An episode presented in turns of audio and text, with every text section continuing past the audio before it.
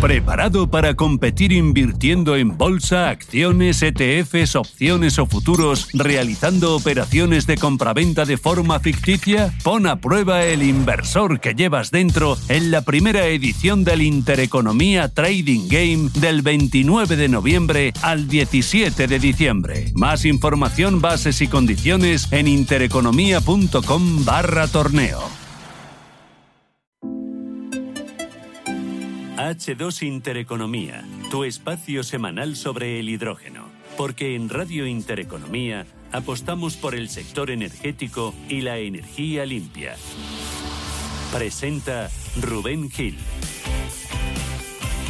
Las 11.28 minutos prácticamente ya de la mañana, ahora menos en Canarias, arrancamos una nueva edición de H2 Intereconomía, décimo segundo capítulo de esta temporada en el que con la colaboración de Ariema nos vamos a centrar hoy en la Semana Europea del Hidrógeno, que se ponía en marcha ayer en Bruselas y en la que se están dando cita miles de profesionales y cientos de empresas del sector. Así que hasta allí nos vamos a ir hoy, hasta Bruselas, para hablar con Antonio Aguilo Rullán, que es gestor de proyectos en Clean Hydrogen Partnership que son uno de los impulsores de esta Semana Europea del Hidrógeno, esta Hydrogen Week. Vamos a hablar también con Ariema y con Enrique Girón, director general de Ariema, del consumo mundial de eh, hidrógeno.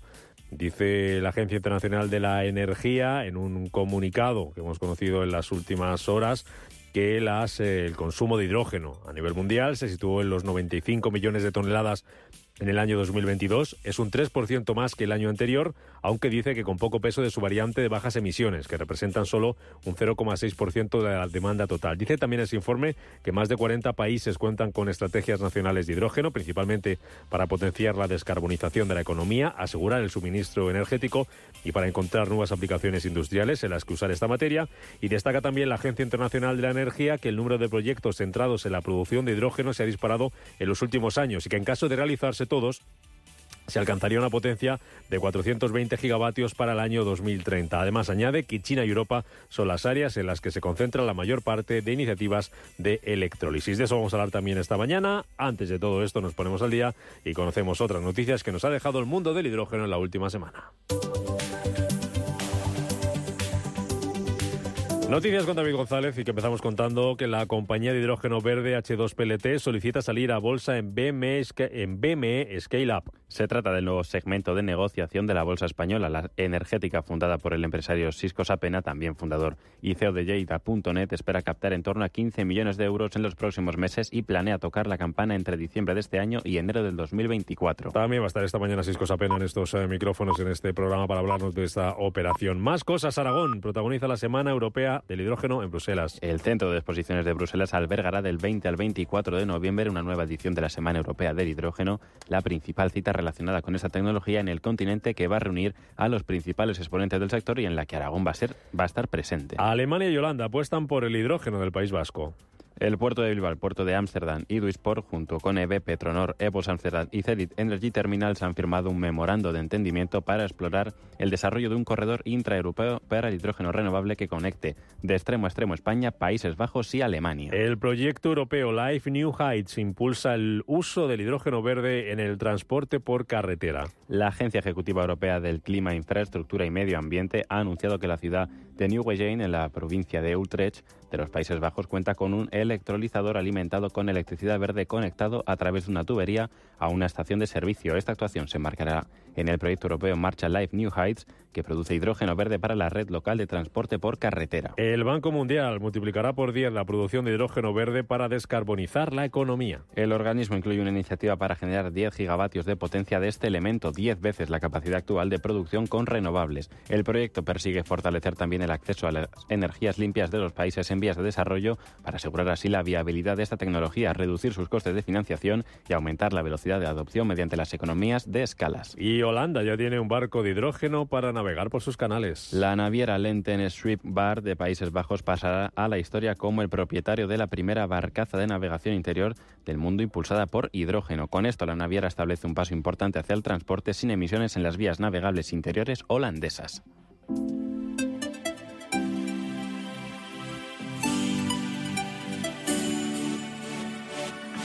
H2 Intereconomía, tu espacio semanal sobre el hidrógeno. porque en Radio Intereconomía apostamos por el sector energético y la energía limpia. 11.32 minutos de la mañana rumbo a Bruselas, donde se está celebrando la Semana Europea del Hidrógeno, de la que vamos a hablar largo y tendido hoy en este programa. Y desde allí nos saluda Enrique Girón, que es el director general de Ariema. Don Enrique, muy buenos días, bienvenido, ¿cómo estás? Hola, buenos días desde Bruselas. Encantado de saludarte, eh, de compartir contigo estos ratitos de este ratito de radio y hablando donde está el foco del eh, hidrógeno puesto a nivel eh, mundial, como es eh, Bruselas. Ahora te pregunto por esa Semana Europea del Hidrógeno que se está cociendo por allí, que nos puedes eh, contar la crónica de esta semana que arrancaba ayer. Antes, preguntarte, Enrique, por ese informe que conocíamos en las últimas horas de la Agencia Internacional de la Energía, que habla de que el consumo de hidrógeno a nivel mundial eh, creció en 2022 un 3% hasta los 95 millones de toneladas, pero que tiene poco peso la variante de bajas emisiones. Representan solamente un 0,6% de la, de la demanda total. ¿Esto qué significa? ¿Qué te dice, Enrique? La, la verdad es que lo que muestra es que efectivamente la economía sigue creciendo, el sector de, que suele usar el hidrógeno, fertilizantes, eh, petroleras, eh, para refino siguen creciendo, pero el problema es que todavía los costes del hidrógeno verde son algo altos, con lo cual todavía apuestan por ese crecimiento hacerlo con fósiles. Y eso es lo que precisamente tratamos de hacer desde aquí, desde el Hydrogen Week, eh, cambiar esa, esa tendencia y empezar a impulsar más pues el uso de renovables para producir hidrógeno a partir de esa electricidad con electrolizadores y empezar a hacer ese hidrógeno más verde. Pero los costes todavía no están y por eso iniciativas como la del Banco eh, Europeo del Hidrógeno pues eh, son muy bienvenidas porque es lo que necesitamos, abaratar los costes de ese hidrógeno para, para poder competir de verdad con, con el hidrógeno tradicional o gris. Eh, dice sobre proyectos, hay más de 40 países, dice la AIE, la Agencia Internacional de la Energía, que cuentan con estrategias nacionales de hidrógeno, que el número de proyectos eh, centrados en la producción de hidrógeno se ha disparado y que China y Europa son las áreas en las que se concentran la mayor parte de iniciativas con electrólisis. Aprovecho ese informe para preguntarte por Europa. ¿Cómo llega Europa y el hidrógeno a esta cita, a esta Semana Europea del Hidrógeno que se está celebrando en Bruselas y en la que estás tú, Enrique? Pues la verdad es que es muy emocionante estar en este evento porque estás viendo que la gente discute de verdad proyectos muy grandes y ves eh, los fabricantes de electrolizadores que están empezando a preparar esas máquinas tan necesarias para este cambio ya a la escala necesaria. Estás viendo a la gente que tiene el dinero para invertir, que está efectivamente mirando a ver cómo invertir en, este, en estas tecnologías para poder hacer estos proyectos tan grandes. Y sobre todo estás viendo a los usuarios finales que están empezando a apostar y dándose cuenta que efectivamente hay que cambiar el, pie, hay que empezar a, acercarse a lo, a lo, verde, a lo renovable, eh, con lo cual tienen que empezar a, hacer proyectos de escala. Lo mejor, los países están empezando a apostar, eh, tienen claro que quieren llegar ahí y están empezando a poner las rutas necesarias, eh, los caminos, las, los medios para que esto se implemente. Nada es inmediato, todo va lento, todo el mundo espera y esa es la única mala noticia, hasta 2030, que parece como el, el año donde todo va a cambiar. Pero claro, para llegar a 2030 a tiempo tienes que empezar ahora, porque si no ya vas tarde. Entonces, esos primeros pasos, que son los más difíciles siempre, se están empezando a poner, pero veamos que en 2025, 2028 se cumplan los hitos para llegar a 2030 en la posición donde quieres eh, llegar. Ya. Eh, en ese 2030, en ese 2030, si las cosas se hacen bien, Enrique, ¿qué papel puede jugar Europa entonces en la producción y exportación de hidrógeno? Europa es un importador neto, eh, sobre todo el centro de Europa, que es donde está la industria pesada y donde tienen mucho consumo energético ahora mismo. Lo bueno que es países como España o como Italia, como Grecia, donde tienes un recurso renovable bastante alto, pueden empezar a, exportar ese hidrógeno. Ya no tendrías que hacer importación como España. Ahora mismo España es un importador neto de energía. Podrías empezar a producir energías renovables a un precio adecuado como para exportarlas en modo de hidrógeno. Y se están empezando a poner eh, las infraestructuras como el famoso RedMat que se está poniendo por el, entre Cataluña y Francia para precisamente hacer esa exportación. A partir de ahí, pues veremos hidrógeno que viene de todos sitios, porque lo bueno Europa siempre va a consumir más de lo que de lo que produce, pero le empezará a llegar desde muchas fuentes y eso hace que todo sea mucho más estable. Lo que buscas al final es seguridad de la, de la demanda.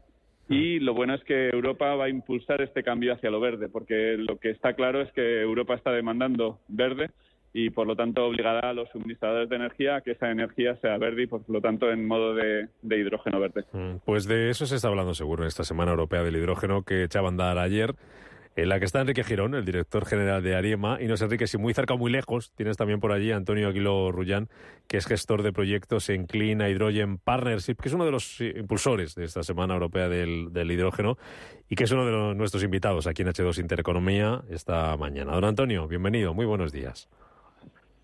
Hola, buenos días. Encantado de estar con vosotros. Encantado de saludarle igualmente. Lo primero, antes de hablar de esta Semana Europea del Hidrógeno y que nos haga usted su radiografía de cómo está el sector, que, cuéntenos, ¿qué, hacen ustedes en la, Clean Hydrogen Partnership?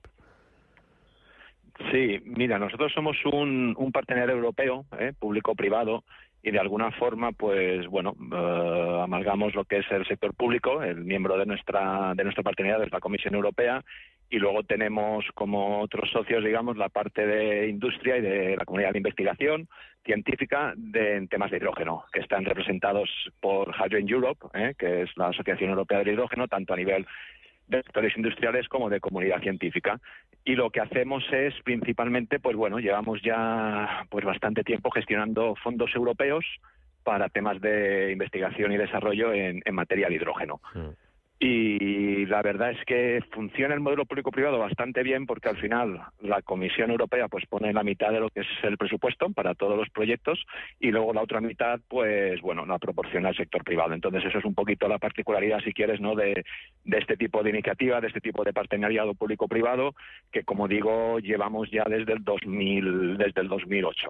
¿eh? esos fondos que nos decías ahora eh, Antonio, ¿a qué ritmo están llegando a los proyectos de hidrógeno? ¿Cómo marcha?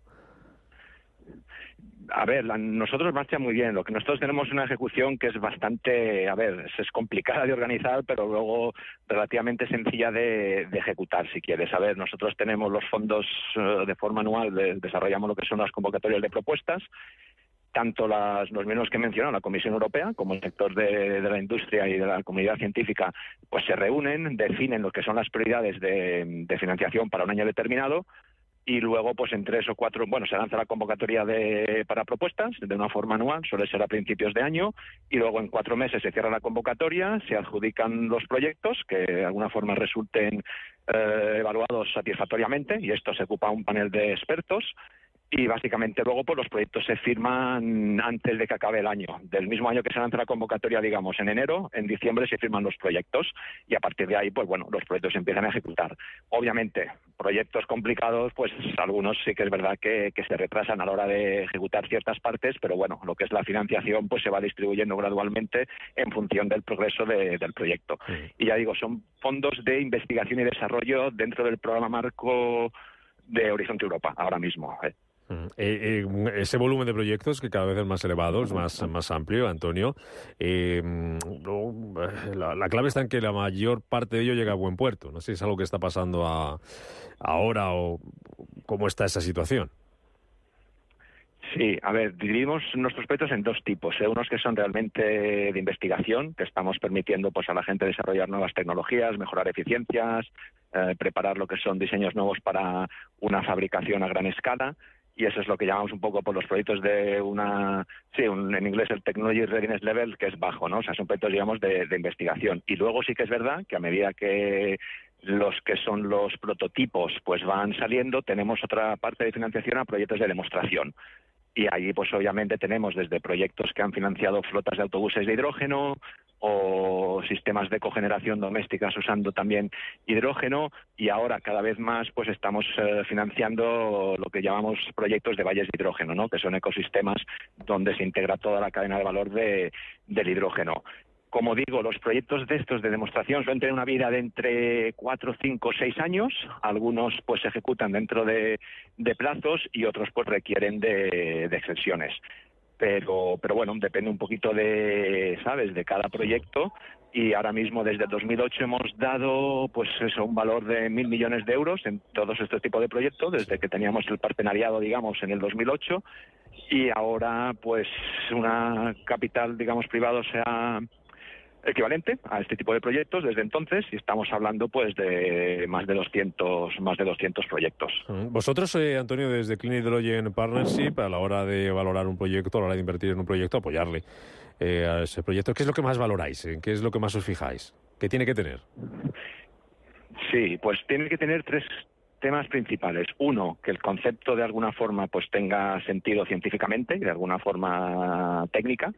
Luego se evalúa, obviamente, que haya un aspecto de innovación, porque esto es importante dentro del contexto del programa que gestionamos, que son, son fondos de, de, investigación y desarrollo. Es importante que tenga impacto, es decir, que no financiemos el desarrollo de un producto nuevo para que luego se quede, me explico, dentro de lo que es una universidad, es decir, valoramos los planes para de alguna forma explotar los resultados de los proyectos. Se trata de generar, obviamente, actividad económica, entonces es muy importante, incluso en los proyectos de investigación, que se tenga ya un plan para cómo se podría, o una ruta, ¿no?, para comercialización de lo que está desarrollando, y luego, obviamente, pues tiene que haber un plan para la implantación de ese proyecto que sea creíble. Si no, obviamente, pues no no los no, no, no, no, se evalúan de forma de forma positiva. Entonces, alrededor de esos tres puntos es como se evalúan las, las propuestas que, que recibimos. De todas formas, pensemos que es un programa de investigación y desarrollo, es decir, nosotros nos podemos permitir que las cosas fallen. Precisamente para eso estamos. ¿Qué sucede? Luego hay otros programas ya que implementan lo que nosotros hemos conseguido desarrollar, lo que nosotros hemos conseguido demostrar a gran escala. Es decir, nosotros entramos en ese en ese punto en el cual pues el riesgo de que las cosas no vayan bien existe. ¿Me explico? Entonces, bueno, es un poco nuestra función. Eh, una por más por mi parte, y ya le dejo a Enrique también, os pregunto a los dos eh, sobre esta Semana Europea del Hidrógeno. ¿Cómo la estáis, cómo la estás viendo tú que, que estás allí, Antonio? ¿Qué expectativas tienes? ¿Tenéis? Pues mira, la verdad que muy bien, eh, ha crecido mucho. Nosotros empezamos hace pues bastantes años teniendo dos días a la semana donde presentábamos los resultados de nuestros proyectos. Luego teníamos un evento donde bueno pues venían representantes tanto de la Comisión Europea como de distintos países de, de Europa y de ahí hemos pasado a esto. Tenemos una exhibición enorme, tenemos mucha gente que se reúne, que discute, los proyectos que se presentan son ya proyectos que realmente tienen un ámbito más de comercialización, es decir, ya estamos pasando de lo que son proyectos de investigación a gente que ya tiene planes para, bueno, pues para producir, usar hidrógeno a, a gran escala y la verdad que hay muchas ideas y muchas propuestas que son muy que son muy interesantes, la verdad. Se ha generado un, bueno, pues es un gran impulso ¿no? a lo que es todo el sector del hidrógeno mm, yo creo que desde aquí al menos desde Bruselas dado también por por la bueno pues por la ambición también política no de, de la Comisión Europea en el tema de hidrógeno que lo ven como una solución, obviamente no es la única, pero para solucionar el tema de, la transición ecológica. Enrique, vuelvo contigo, tengo una pregunta y te dejo si quieres preguntarle también a Antonio eh, Ailo, gestor de proyectos en Clean Hydrogen Partnership. Eh, lo que nos contaba Antonio, Enrique, eh, esa colaboración público-privada, ese apoyo por la parte privada, ese apoyo también por parte de la Comisión Europea, ¿cómo lo valoráis desde Ariema, lo que está haciendo la Comisión por el hidrógeno?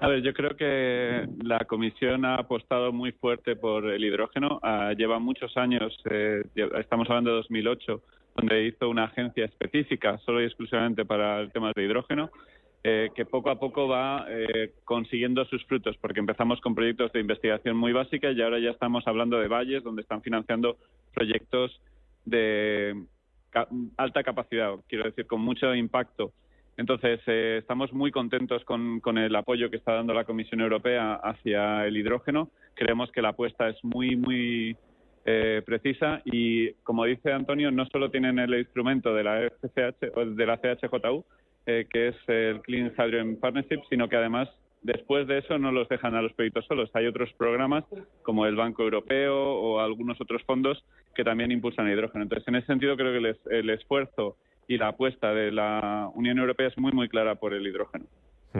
¿Alguna cuestión, Enrique, para, para Antonio? ¿Qué te gustaría preguntarle, comentar? Pues eh, le conozco muy bien y eh, compartimos muchos cafés eh, de vez en cuando, pero sí que para, para Antena y para que todos lo sepan, una de las cosas que vemos desde Ariema es que necesitamos la protección de las tecnologías europeas. Entonces nos da miedo que los proyectos de investigación se use o de demostración en, los, programas europeos se use ese dinero europeo para financiar tecnología extranjera. Entonces, querría saber su punto de vista con respecto a esto, si efectivamente priorizan la tecnología europea frente a pues otros competidores. Mm. Efectivamente, a ver, nosotros en el, en el programa pues hay unas normas que están, bueno, que nosotros aplicamos a nivel de programa marco, ¿no? Que lo gestiona la Unión Europea y es que los beneficiarios de alguna forma que reciben fondos pues tienen que ser o bien de, de la Unión Europea o lo que llamamos los países asociados, que son unos países que tienen alguna asociación al, programa marco. Luego tenemos los proyectos de investigación donde efectivamente nosotros pues bueno eh, financiamos eh, con fondos este organizaciones dentro de estos países, con lo cual estamos hablando de, de países, como he dicho, bien de la Unión Europea o países asociados. Luego es verdad que en, los proyectos de demostración, cuando ya estamos hablando, por ejemplo, de valles de hidrógeno, muchas veces lo que sucede es que se sacan a licitación, por ejemplo, la, obtención de un electrolizador o se sacan a licitar pues el tema de los autobuses o los camiones. Entonces ahí también tenemos especial cuidado y el, programa en sí pues nos da una serie de herramientas para que todo eso de alguna forma se quede la mayor parte en empresas en empresas europeas. Obviamente, eh, en un mundo en el cual todo está globalizado, pues bueno, al final pues son empresas europeas que tienen a lo mejor eh, pues una compañía asociada que está en, en, otro país o incluso en otro continente, ¿no? Pero sí que valoramos eso y la idea es eso, focalizar los, los fondos para desarrollar el tejido industrial europeo y es algo que, que tenemos y que, implementamos. Os pregunto a los dos. Eh, hablabas antes, Enrique, antes de que saludáramos a Antonio, hablabas de, del, del, Banco Europeo del, Hidrógeno. Hay otro aspecto importante si hablamos de infraestructuras como es SH2MED. Eh, te pregunto a ti también, Antonio, primero, y luego Enrique, por estas por estos dos, estos dos asuntos. El, Banco Europeo del Hidrógeno, ¿para qué debería servir? Y, y el H2MED. Se hablará algo, imagino, en esta Semana Europea del Hidrógeno de él, ¿no, Antonio? Sí, a ver, nosotros son partes, el, banco de hidrógeno es una parte, digamos, que no llamamos nosotros, sin embargo sí que es verdad que, contribuimos de alguna forma a que, a que se conceptualizase y efectivamente pues va, va a servir de alguna forma porque tenemos dos tipos, o sea, nosotros damos uh, mayoritariamente financiación a los costes iniciales, a las inversiones. Luego el banco de hidrógeno pues de alguna forma permitirá que una vez un proyecto esté en marcha pues tenga si quieres, ¿no? Una ayuda, ¿no? A, la, a lo que es la operación, ¿no? A que ese coste del hidrógeno, pues sea, sea rentable. Luego, obviamente, a temas de infraestructura, lo que has dicho del, de, H2MED, sí. del H2MED, pues, pues sí, hombre, es bienvenido. Es bienvenido sobre todo porque al final, como comentaba Enrique, los recursos de energía renovables en España están pues bastante focalizados en ciertos países. Entonces, toda esa infraestructura que de alguna forma va a permitir exportar ese recurso a países que a lo mejor tengan menos recursos e importar a largo plazo, pues es importante y el H2MED pues forma parte de, de, esos planes. eh, Antonio, eh, Enrique, perdona tu opinión sobre el H2MED, que sí que antes del eh, Banco Europeo, del H2MED, ¿qué me dices? El H2MED eh, es una cosa que se está hablando porque se está hablando mucho de infraestructura. Está claro que el hidrógeno lo vamos a tener que mover y hay que llevarlo desde el sitios donde es más barato a sitios donde es más caro producirlo. Entonces, eh, esa en concreto, con otras infraestructuras que se están desarrollando y otros medios de transporte que se están evaluando, eh, están siendo protagonistas en eh, las discusiones europeas a alto nivel. Y el Banco Europeo, eh, complementando un poco lo que dice Antonio, es lo que va a hacer que los usuarios finales se animen a este sarao, porque al final son los usuarios finales los que van a marcar un poco el ritmo y están viendo una ayuda directa a sus costes, porque al final el, el Banco Europeo lo que va a financiar es el coste de operación o de producción del hidrógeno más que la instalación de los equipos. Y eso cuando llegue volumen, porque ahora va a haber una primera sesión que es un poco piloto para la Unión Europea aprobar el, el instrumento, pero cuando lo llega a volumen va a ser un, cambio de, tendencia. Ya lo veréis. Antonio Aguilar Rullán, gestor de proyectos en Clean Hydrogen Partnership, hablándonos desde Bruselas en directo de esta Semana Europea de Hidrógeno que echaba a andar, que se va a extender hasta el viernes y muy importante todo lo que allí pase.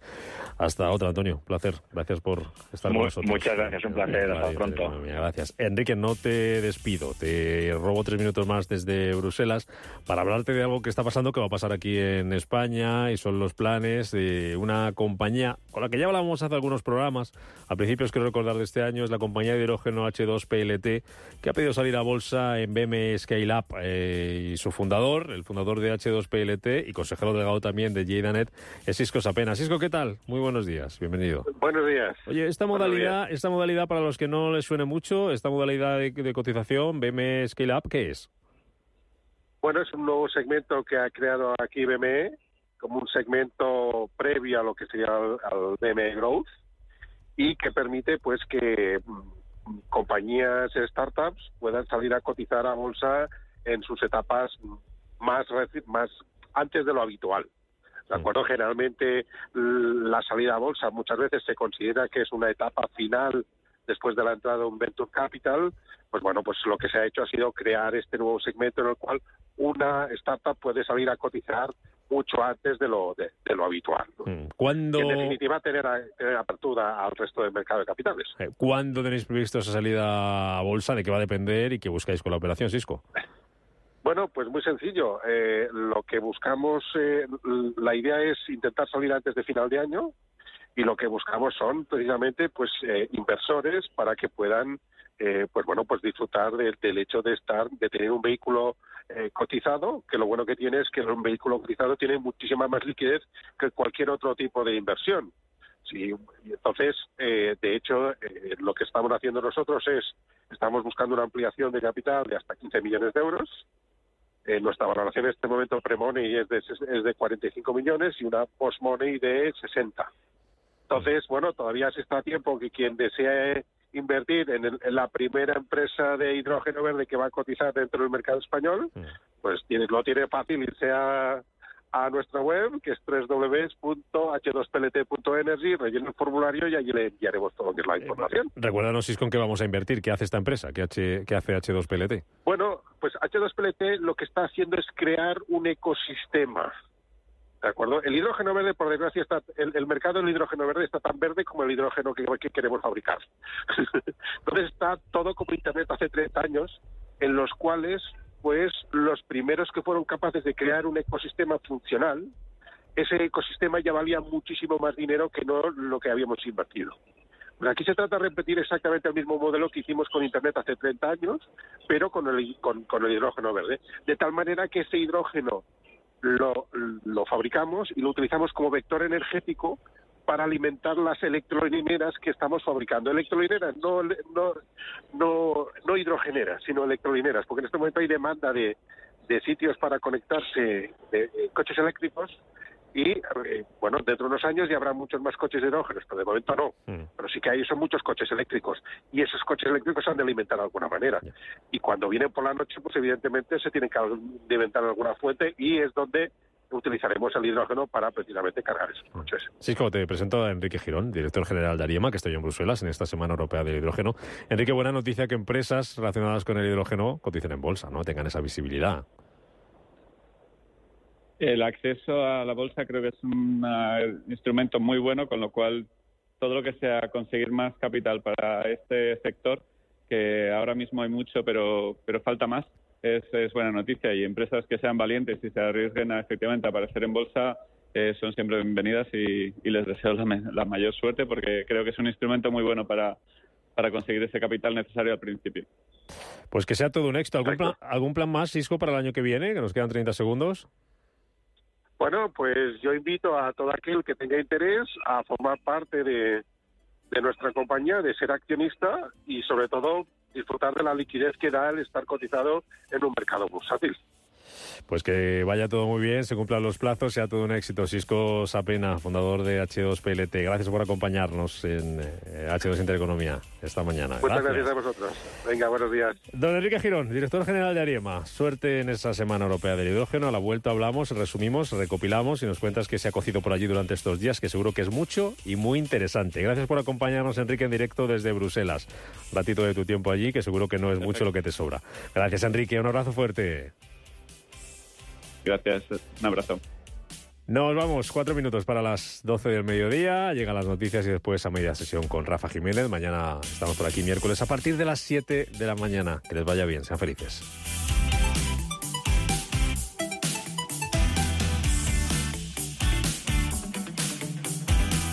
Intereconomía. Esto es Capital Intereconomía. ¿Preparado para competir invirtiendo en bolsa, acciones, ETFs, opciones o futuros, realizando operaciones de compraventa de forma ficticia? Pon a prueba el inversor que llevas dentro en la primera edición del Intereconomía Trading Game del 29 de noviembre al 17 de diciembre. Más información, bases y condiciones en intereconomía.com barra torneo.